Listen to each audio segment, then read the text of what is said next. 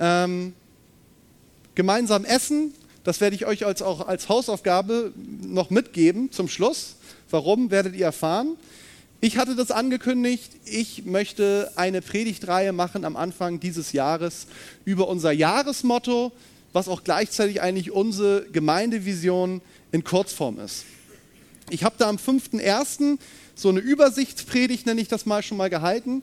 Ähm, inzwischen ist ähm, dieses tolle, das nennt sich, glaube ich, Roll-Up-Banner ähm, dazugekommen. Großes Dankeschön an Lukas, der es jetzt wahrscheinlich gerade nicht hört, ähm, der als unser Gemeindedesigner auch aus England immer noch aktiv ist und solche Sachen macht. Ähm, und da seht ihr nochmal ganz genau, was unser Motto ist in diesem Jahr. Gemeinsam Jesus suchen, Gemeinschaft leben, Welt bewegen. Und ich möchte gern heute anfangen, die anderen drei Sachen ergeben sich dann daraus, mit diesem Wort gemeinsam gemeinsam. Und ich möchte dazu nochmal die beiden Verse nennen, die zu diesem Motto uns einfach auch in diesem Jahr begleiten sollen. Johannes 13, 34 und 35. So gebe ich euch nun ein neues Gebot. Liebt einander, so wie ich euch geliebt habe, sollt auch ihr einander lieben. Eure Liebe zueinander wird der Welt zeigen, dass ihr meine Jünger seid. In diesen zwei Versen nur, da taucht eigentlich dieses Thema gemeinsam, also das Wort fällt jetzt ja nicht, aber es fallen so Worte wie einander und zueinander, es taucht immer wieder auf. Und Jesus erklärt seinen Jüngern, dass er sie verlassen wird in diesem Zusammenhang. Er sagt, ich werde gehen. Und gleichzeitig betont er, wie wichtig es ist, dass wir als seine Nachfolger einander haben. Warum ist das so wichtig? Das macht er klar, weil er sagt, ich lebe in einem jedem Einzelnen von euch. Und wenn wir miteinander Gemeinschaft haben, dann haben wir es auch mit ihm. Ich habe das Anfang Januar, als ich so diese Übersicht gegeben habe, schon mal gesagt. Wir als Christen sind nicht dazu berufen, Einzelkämpfer zu sein. Wir haben in der Geschichte des Christentums immer mal wieder Beispiele von Leuten, die sind losgezogen irgendwo alleine und haben da wirklich was für Gott bewegt. Aber das ist eigentlich nicht, in Ausnahmesituationen haben wir das und das ist auch gut und es ist toll, dass Gott solche Leute so gebraucht. Aber das ist eigentlich nicht so, das ist eigentlich Gottes Plan B. Sein Plan A ist, dass wir gemeinsam vorangehen. Machen wir uns klar, selbst Jesus, da könnte man sagen, also der sollte ja die Durchschlagskraft gehabt haben. Selbst Jesus sagt, ich suche mir zwölf Männer aus, mit denen ich es gemeinsam machen will.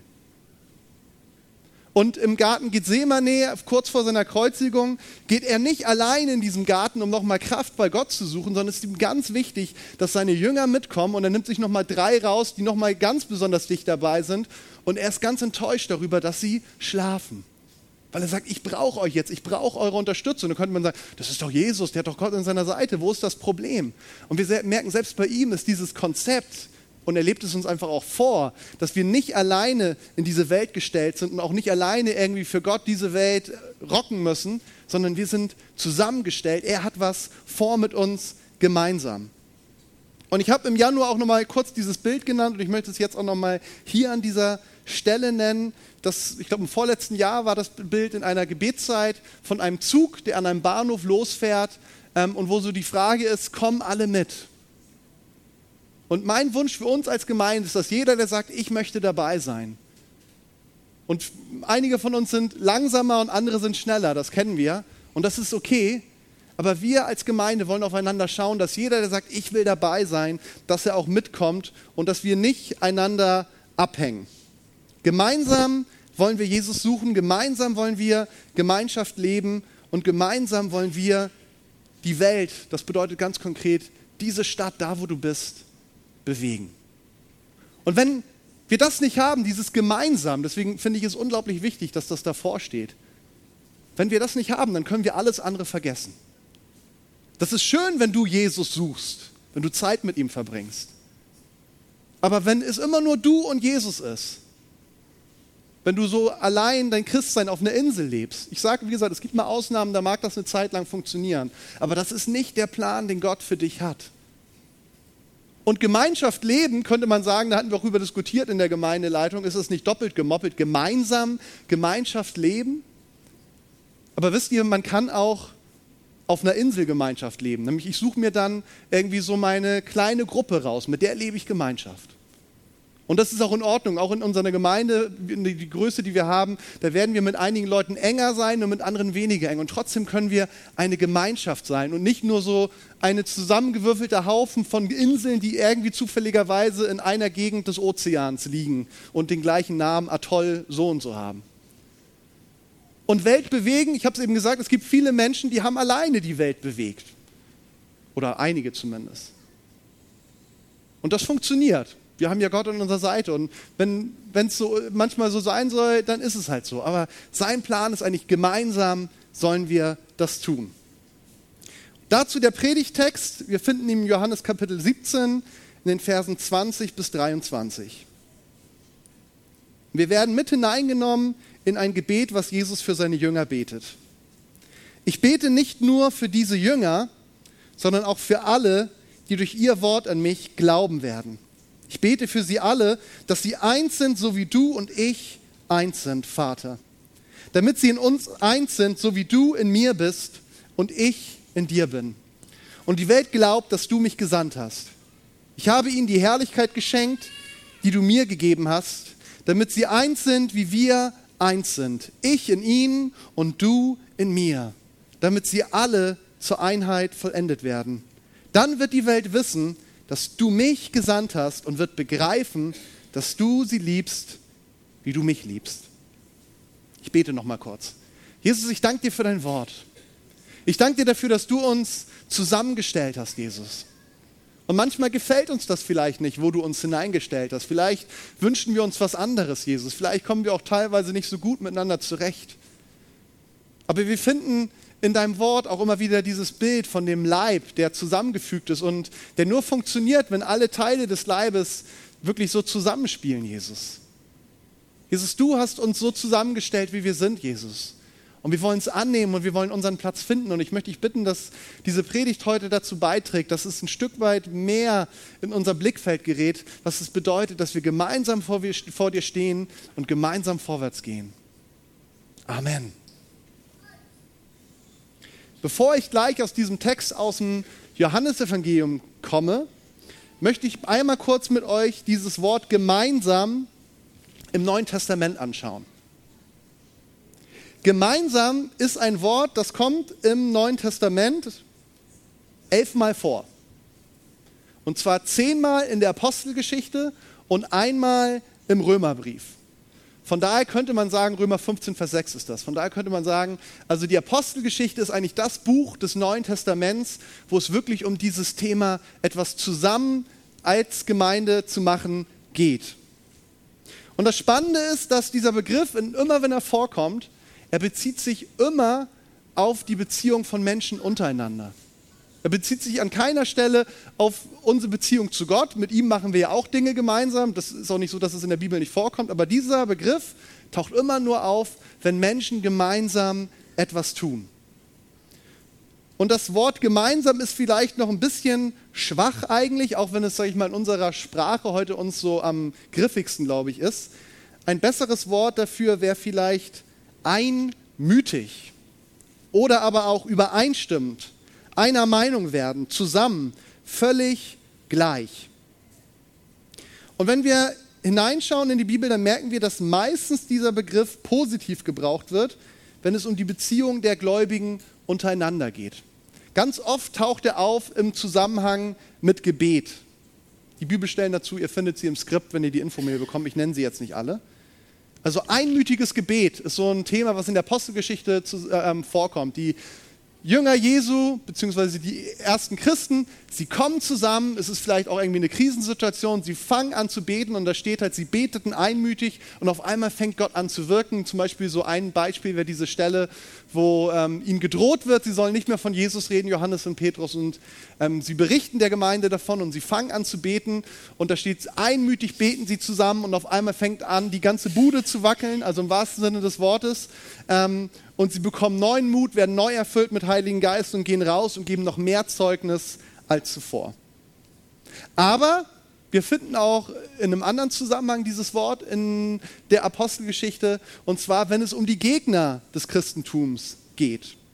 Zum Beispiel finden wir Stellen, wo da steht, dass die Leute in einer Stadt einmütig gegen Paulus aufstehen und seine Botschaft und sagen, wir wollen das nicht und den Aufstand machen. Und selbst bei der Steinigung des Stephanus finden wir, dass sie einmütig aufstehen und ihn aus der Stadt schleifen und steinigen, weil er die Botschaft von Jesus verkündigt hat. Also wir merken, in diesem einmütig klingt ja erstmal positiv, da kann aber auch eine Gefahr drin liegen. Und das geht schon ganz früh los in der Bibel, wo wir auch dieses Konzept finden. 1. Mose 11, Vers 6, da geht es um den Turmbau zu Babel und um die Frage, was für eine unglaubliche Stärke liegt eigentlich in Gemeinschaft. Da steht, sie, was sie begonnen haben zu bauen, sagt Gott da, weil sie dieselbe Sprache sprechen und ein Volk sind, wird ihnen nichts unmöglich sein, was sie sich vornehmen. Weil sie dieselbe Sprache sprechen und ein Volk sind, wird ihnen nichts unmöglich sein, was sie sich vornehmen. Erstmal ganz ohne Jesus. Einfach nur dadurch, dass wir eine Sprache sprechen, dass wir ein Ziel haben, da steckt eine unglaubliche Kraft bei uns Menschen drin. Und das kann unglaublich Großartiges bewirken, aber es kann auch einen unglaublichen Schaden anrichten. Ein krasses Beispiel aus unserer eigenen Geschichte, wir haben gerade den Holocaust-Gedenktag hinter uns, ist dieses nationalsozialistische Erbe. Ein Volk, das vollkommen einmütig aufgestanden ist mit einem Ziel, aber wir alle wissen, was unglaublich Schreckliches dabei herausgekommen ist. Also wir sollten uns nichts vormachen, auch der Feind Gottes, der weiß diese Einmütigkeit, diese Kraft, die, wenn Menschen zusammen aufstehen und für eine Sache vorwärts gehen, er weiß das zu nutzen. Und die Frage ist, lassen wir uns das gefallen oder lassen wir uns von Gott miteinander verbinden und fangen an, gemeinsam Reich Gottes in dieser Welt zu bauen? Ich habe es gesagt, es ist auffällig in der Apostelgeschichte, dass ganz häufig Einmütigkeit, Gemeinsamkeit, Einheit durch Gebet entsteht. Also sich gemeinsam auf Gott auszurichten.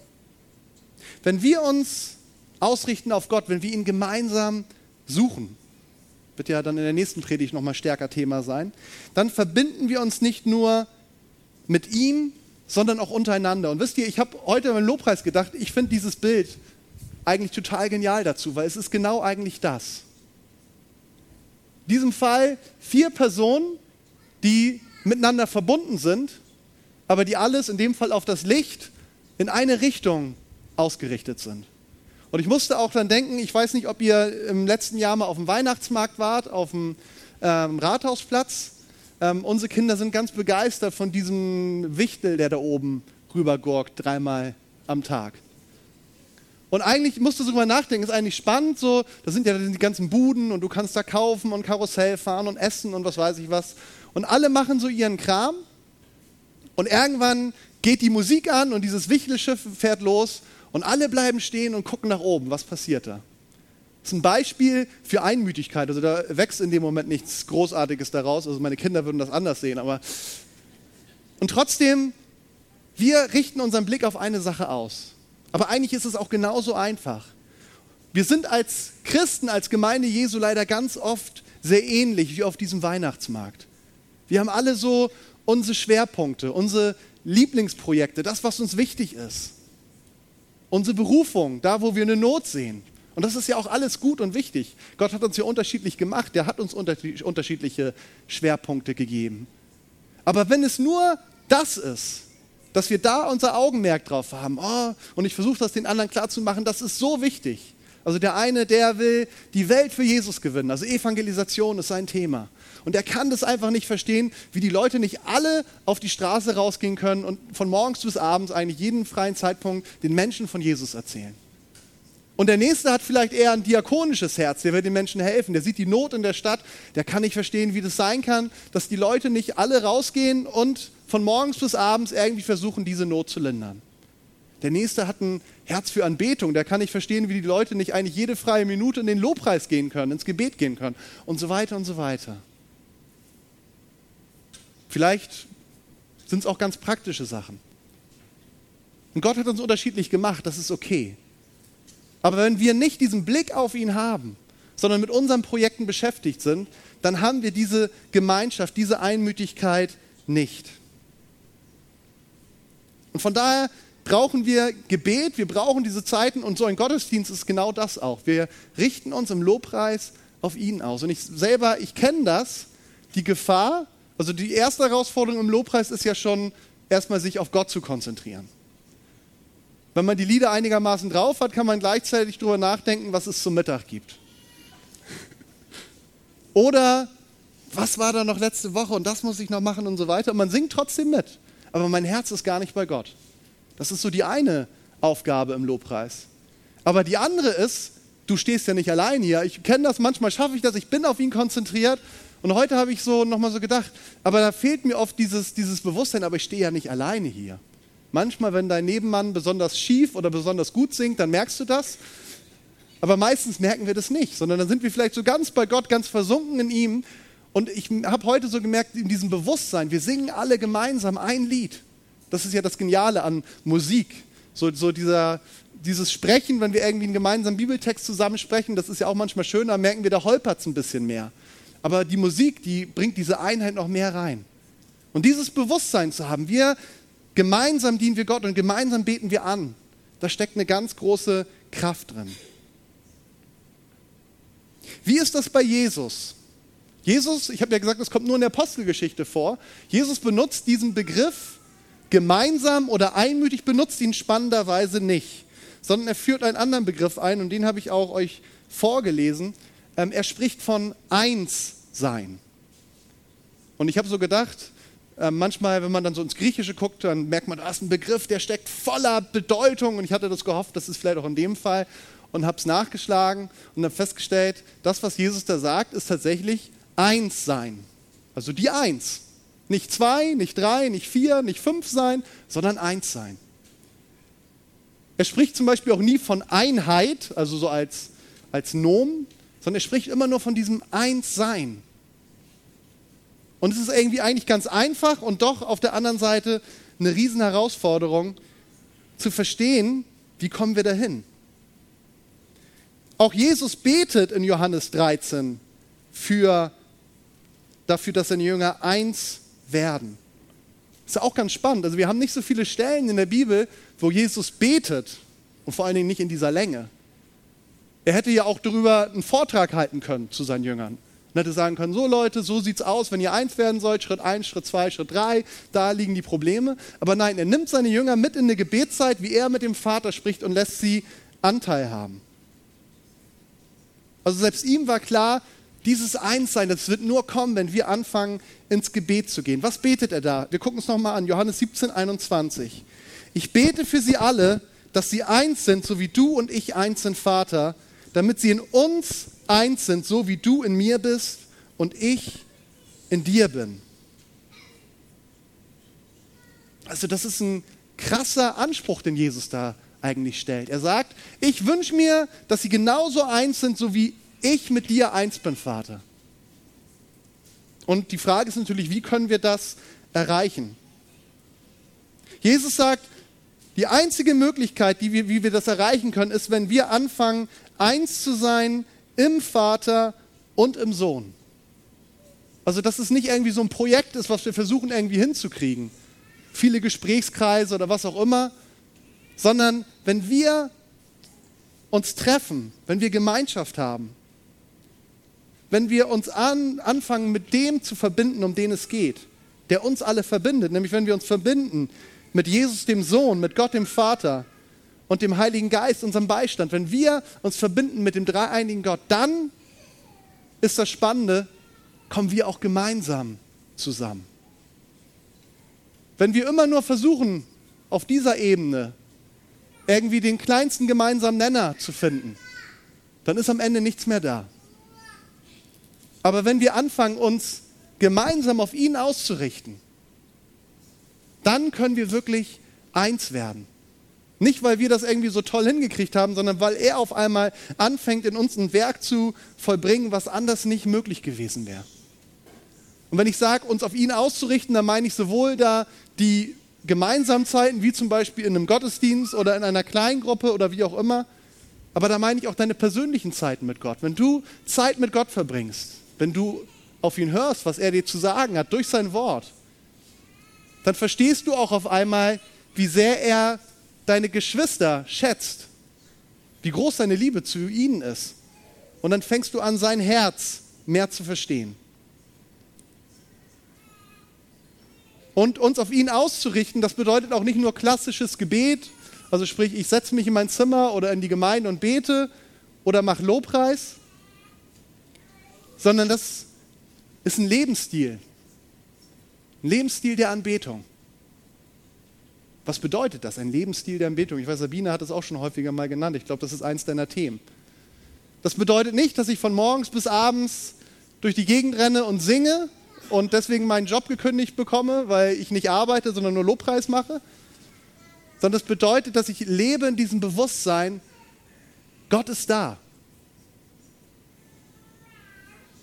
Und ich weiß nicht, wie euch das geht. Ich kenne das, ich, ich aus meinem, als Pastor sollte das ja besser hinkriegen, aber ich kenne durchaus Zeiten an meinem Tag, wo ich mir das durchaus wieder neu bewusst machen bin. Ich bin hier nicht alleine. Gott ist da. Und dafür braucht es nicht eine große Gebetszeit oder eine große, große Lobpreiszeit, sondern einfach dieser innere Gedanke, Herr, du bist da, ich will mich auf dich ausrichten.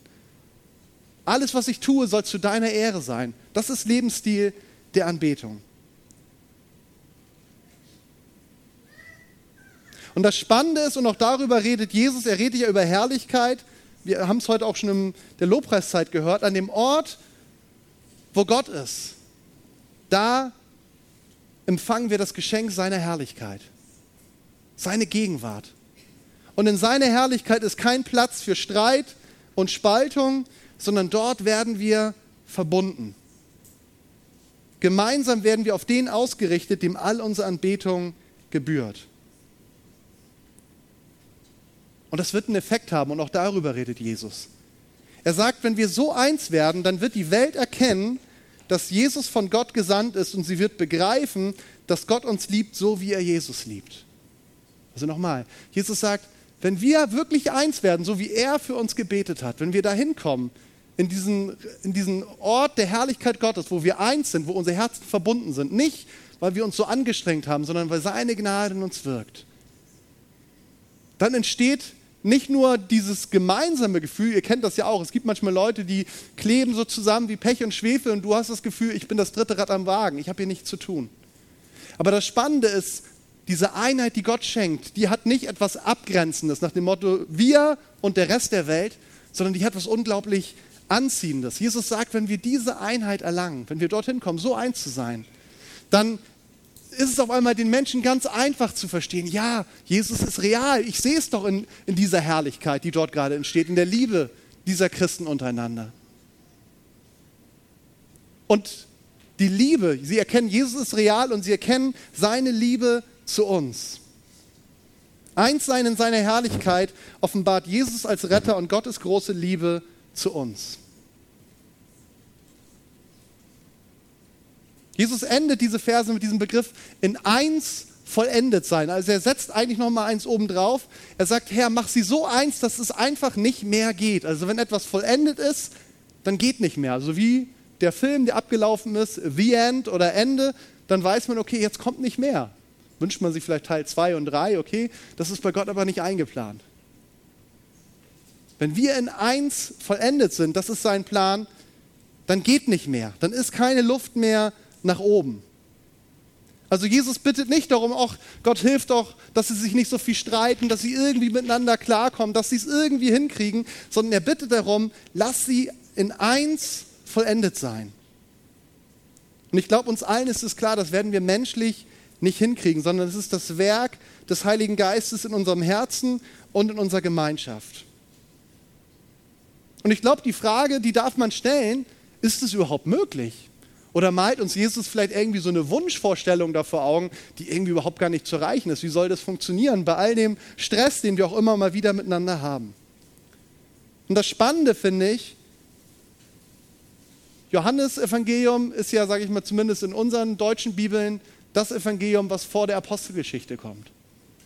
Und in der Apostelgeschichte sehen wir sofort, ja, es ist möglich. Nämlich dort sehen wir das ganz praktisch, wie es passiert, dass die Jünger Jesu vollendet werden in dieser Einheit. Sie warten auf den Heiligen Geist und er setzt etwas frei, was menschlich nicht möglich gewesen wäre.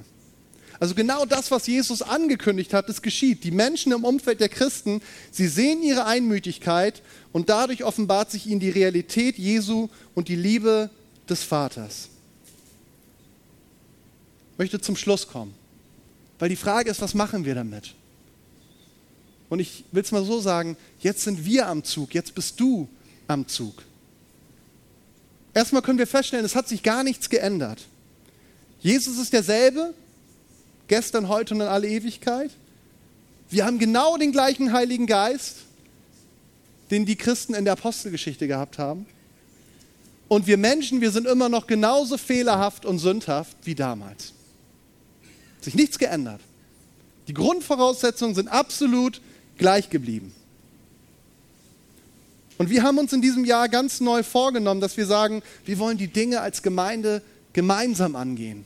Das heißt nicht, dass jeder von uns auch Bereiche hat, wo ich vielleicht auch mal alleine unterwegs bin. Aber dieses, dieses, dieses Bewusstsein, wir sind hier zusammengestellt. Gott hat mich hier reingestellt. Und ich entscheide nicht, ob ich dazugehöre oder nicht, sondern er entscheidet das, ob ich dazugehöre oder nicht. Aber damit das funktioniert, da brauchen wir auf jeden Fall vier Dinge. Wir brauchen Einsicht.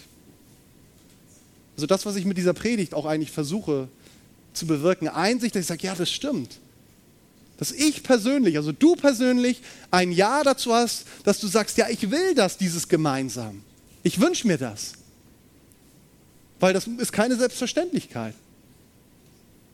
Ich bin mir sicher, dass es hier Leute gibt, die sagen, ich komme Sonntag in den Gottesdienst oder manchmal auch nicht. Und eigentlich reicht mir das auch. Und wenn das bei dir so ist, dann will ich jetzt, dich jetzt gar nicht auszählen, sondern dann ist es auch gut, du musst es nicht mir sagen, aber dass du bei Gott ehrlich bist und sagst, Gott, so ist es gerade der Zustand. Ich sehe das, habe das bislang noch gar nicht gesehen, wie wichtig dieses gemeinsam ist. Ich habe doch dich, ich mache so einiges. Ich habe gedacht, das reicht aus. Ich hoffe, dass diese Predigt und vielleicht auch das Wirken des Heiligen Geistes in deinem Herzen dann eine Veränderung bewirkt, dass du erkennst, das reicht nicht aus. Wir brauchen dieses gemeinsam. Das nächste ist nach Einsicht, ich kann etwas einsehen, aber das heißt noch lange nicht, dass ich eine Veränderung will. Das nächste ist, was wir brauchen, ein Verlangen danach, dass wir sagen, ich will das. Ich will daran mitarbeiten, ich will was dafür tun, dass wir zu diesem gemeinsamen hinkommen, in diesem Bewusstsein, dass ich es am Ende nicht tun kann. Aber ich kann mich Gott aussetzen in seiner Gegenwart, ich kann mich investieren und dann kann Gott was tun. Und dann habe ich gesagt, brauchen wir Gebet und seinen Heiligen Geist.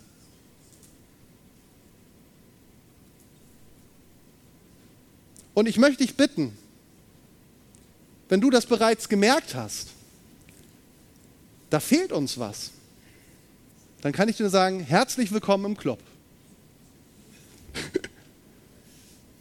Wenn wir das schon alles hätten, dann würde ich heute nicht drüber predigen, dann würde ich nur sagen, danke Jesus, dass wir die vollkommene Einheit schon haben, jetzt lass uns Kiel erobern. Aber das fehlt uns. Und wisst ihr, es gibt so eigentlich so zwei Arten von Gesprächen, die ich oft habe zu diesem Thema im Groben. Und viele Gespräche fangen so an. Gideon. Die Gemeinde, zum Beispiel, die Gemeinde hat keine Liebe. Oder Gideon, ihr. Und in dem Moment merke ich schon, da haben wir ein Problem nämlich wie es eigentlich sein sollte, ist Gideon wir. Gideon unsere Gemeinde. Da merke ich nämlich, die Person, mit der ich rede, die identifiziert sich damit, die gehört dazu. Und wenn ich das mache, also das ist ja nicht nur irgendwie so ein Wortspiel, sondern dann, das macht ja, bedeutet etwas, was in meinem Herzen passiert. Dann kann ich nämlich nicht einfach nur mal sagen, so und so ist es, nämlich alles, was ich jetzt ankreide, da stelle ich mich selber mit drunter, nämlich dass ich dazugehöre, dass ich auch nichts dafür tue, dass sich was verändert.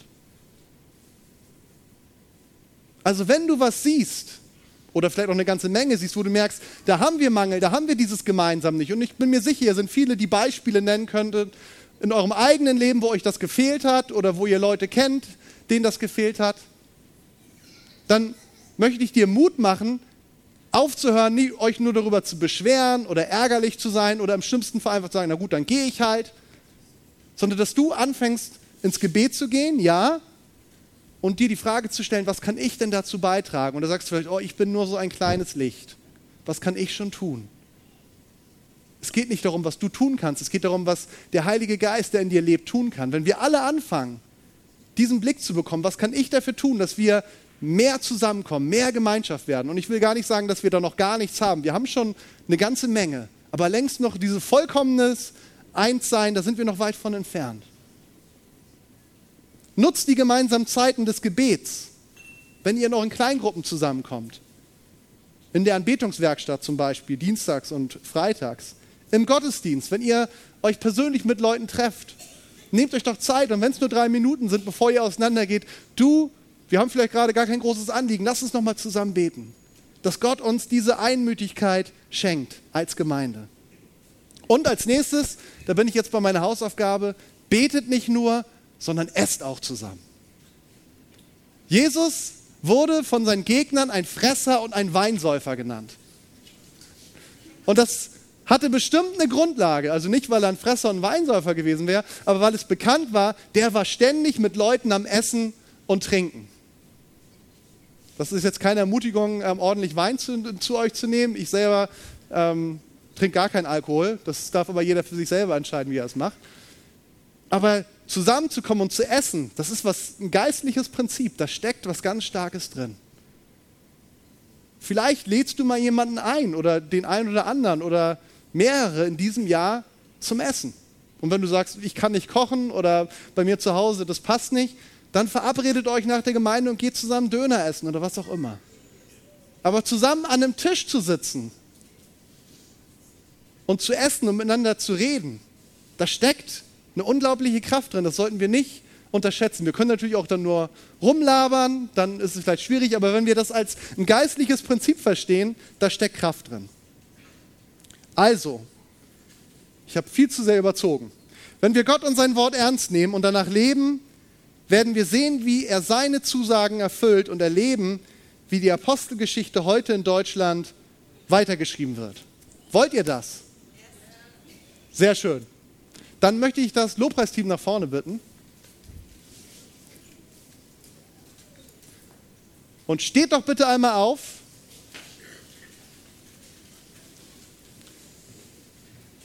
Und ich möchte jetzt mit euch gemeinsam beten. Ähm, und da ich weiß, dass gerade Erkältungszeit ist, machen wir es ein bisschen anders. Wir nehmen uns nicht an den, an den Händen. Aber leg doch mal, wenn du jetzt sagst, ich mag das gar nicht, ist auch okay, aber einfach als äußeres Zeichen mal deine Hände auf die Schultern der Leute, die neben dir stehen. Ich suche mir auch eine Schulter. Und ich möchte einfach beten. Und wenn du sagst, ich sehne mich danach, ich wünsche mir das auch, dann stimm einfach in dieses Gebet ein. Ganz egal, ob du aus unserer Gemeinde kommst oder woanders herkommst, dann darfst du auch deine Gemeinde mit da einschließen und genau dafür beten. Wir brauchen hier nicht nur Einheit hier, sondern auch als Leib Christi in dieser Stadt und weit darüber hinaus. Jesus, ich danke dir für dein Wort. Ich danke dir dafür, Jesus, dass du, bevor du diese Erde verlassen hast, bevor du ans Kreuz gegangen bist, war es dir nochmal ein ganz großes Anliegen, dafür zu beten, dass wir als deine Nachfolger eins werden, Jesus.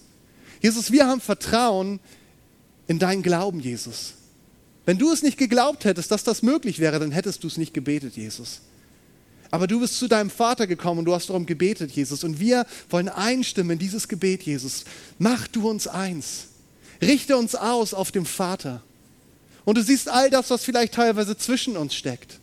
Du siehst all das, was vielleicht auch in Enttäuschung, an Verletzung, an Angst, an Verbitterung in uns ist, was uns davon abhält, Jesus, wo vielleicht auch dieser Gedanke ist, das funktioniert doch sowieso nicht. Das ist ein schöner Traum. Das klappt nicht. Ich bin schon so lange dabei. Erzähl mir doch nichts. Aber Jesus, ich bin es nicht, der das heute erzählt, sondern es ist dein Wort, das es sagt. Und es ist dein Wort, das zeigt, dass es möglich ist, Jesus. Und ich möchte dich bitten, für jeden Einzelnen hier persönlich, Jesus, auch für uns als Christen in dieser Stadt, als, aus verschiedenen Gemeinden, Jesus, aber auch für uns als Gemeinde, dass das ein Jahr ist, wo wir zusammenwachsen als Gemeinde, Jesus. Dass da, wo wir zurzeit noch Mangel sehen, wenn es darum geht, gemeinsam Dinge zu tun, wenn es darum geht, in Einheit voranzugehen, Jesus, wir können es nicht lösen, sondern wir können dir nur unsere Herzen hinlegen. Wir können dir und einander unsere Zeit schenken, Jesus. Und dieses Verlangen und diese Sehnsucht nach mehr. Und dann brauchen wir dein Eingreifen. Heiliger Geist, komm du und verbinde uns, richte uns aus auf Jesus, dass wir ihn als Ziel und den Grund, warum wir hier überhaupt sind und vorwärts gehen im Blick haben. Danke, dass du uns verbindest. Danke, dass du uns eins machst. In Jesu Namen. Amen.